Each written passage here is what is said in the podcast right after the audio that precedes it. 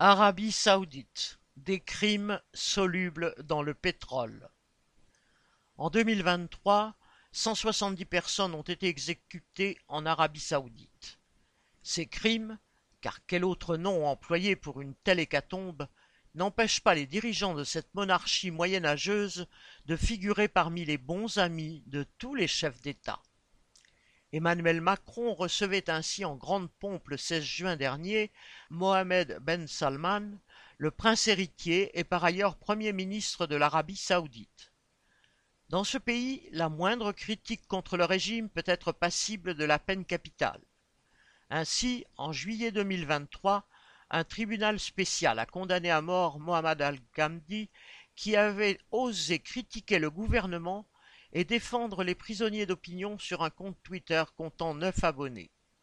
Cela a suffi à le faire accuser de complot contre les dirigeants du pays, d'atteinte aux institutions de l'État et de soutien à l'idéologie terroriste. Les tribunaux islamiques, de leur côté, condamnent à tour de bras celles et ceux qu'ils accusent de trafic de drogue ou de comportements méritant la peine capitale en vertu de la charia, comme l'adultère, ou l'homosexualité. Mohamed Ben Salman a fait un temps quelques gestes destinés à donner une image plus moderne de son régime, comme le droit de conduire accordé aux femmes. Les dirigeants des grandes puissances n'en demandaient pas tant, les puits de pétrole saoudiens et les commandes d'armes ayant toujours suffi à les attirer à la cour de Riyad. Ben Salman a pu cependant bénéficier dans la presse mondiale d'une image de prince libéral, du moins jusqu'à l'assassinat sur ses ordres en Turquie du journaliste dissident Jamal Khashoggi.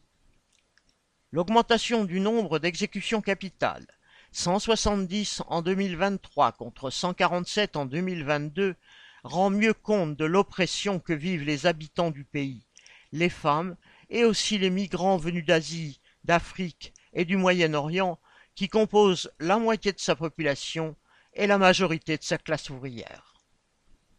Daniel Mescla